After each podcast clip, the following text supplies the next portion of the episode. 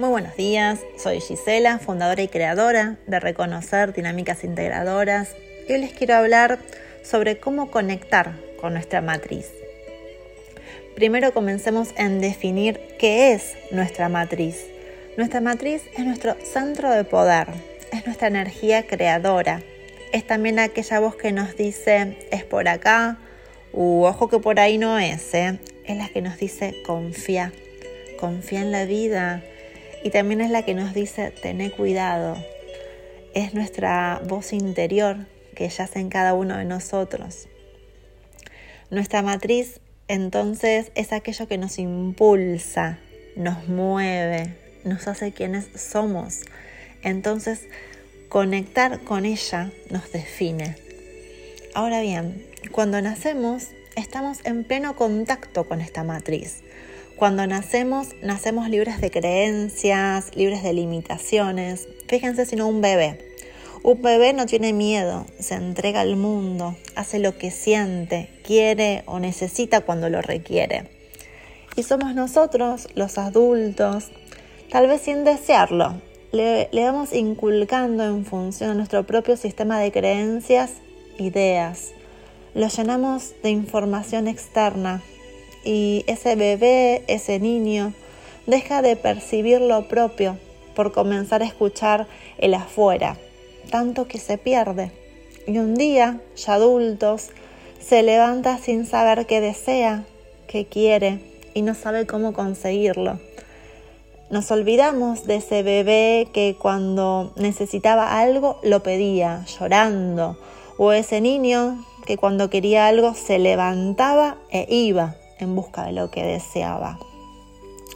El podcast de hoy tiene que ver justamente con volver a conectar con ese bebé o ese niño que estaba conectado plenamente con su centro y pedía e iba por aquello que deseaba, por aquello que quería y yo necesitaba.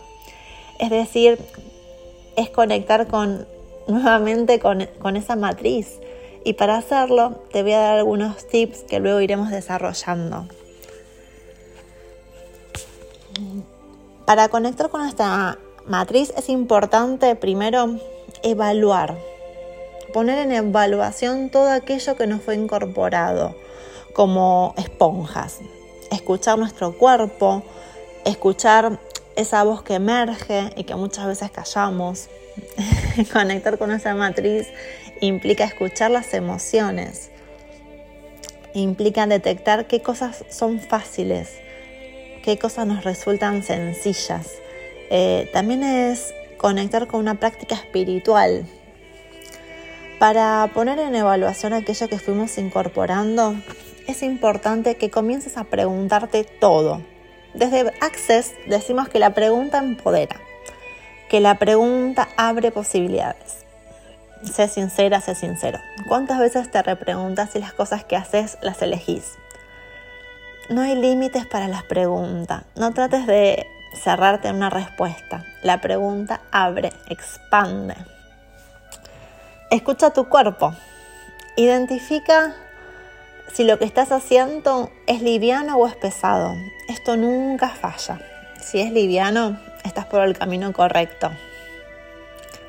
Escucha tu voz interior, escucha tu corazón, el llamado del deseo, de aquello que soñaste para vos. Percibe. No significa dejar todo sin pensar, sino comenzar a idear aquello que te hace sentido y chequear cuán cerca o cuán lejos estás de tu deseo. Escucha tus emociones, Acá te recomiendo el podcast que habla sobre el mensaje de las emociones para que puedas entrar en más profundidad. Detecta las cosas que te resultan fáciles, en qué sos buena, en qué sos bueno haciendo. Esto no solo eleva tu vibración, sino que te conecta con tu esencia, es decir, con tu matriz y con la abundancia divina. Realiza alguna práctica espiritual, esto para cada uno es diferente. Para algunos será meditar, para otros será bailar, para otros será pintar, escribir, caminar, hacer deportes. También puede ser desde el pedido.